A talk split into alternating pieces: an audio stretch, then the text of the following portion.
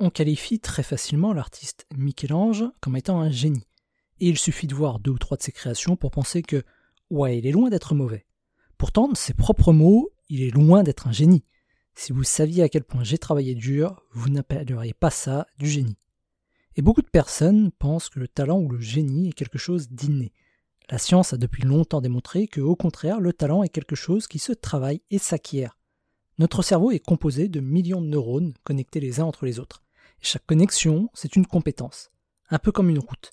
La compétence peindre, par exemple, c'est une connexion entre deux neurones. Plus on passe de temps à peindre, plus on renforce cette connexion et plus on améliore la route entre nos deux neurones.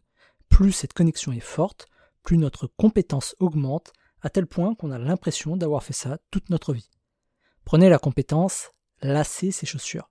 C'est une compétence excessivement simple, à tel point que vous réalisez celle-ci presque tous les jours, les yeux fermés, sans même y penser, en pilote automatique complet.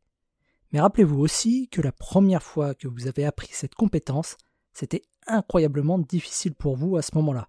Parce que vous étiez petit, mais aussi parce que la connexion entre les deux neurones, responsables de la compétence lasser ses chaussures, n'existait pas encore. Mais à force de vous entraîner, de répéter encore et encore, vous avez fini par y arriver et acquérir la compétence. Ça vaut pour n'importe quelle autre compétence. Lire, écrire, faire du vélo, dessiner, peindre, sculpter. Toutes ces compétences sont le fruit de la connexion entre deux neurones. Des connexions qui ne se font et ne se renforcent que par la pratique régulière. Mais pratiquer demande du temps. Ça demande aussi beaucoup de patience, parce que l'acquisition d'une nouvelle compétence ne se fait pas du jour au lendemain. On parle de 10 000 heures pour devenir expert d'un domaine. Pas surprenant que beaucoup de personnes décrochent avant. Le génie, c'est un peu comme le courage.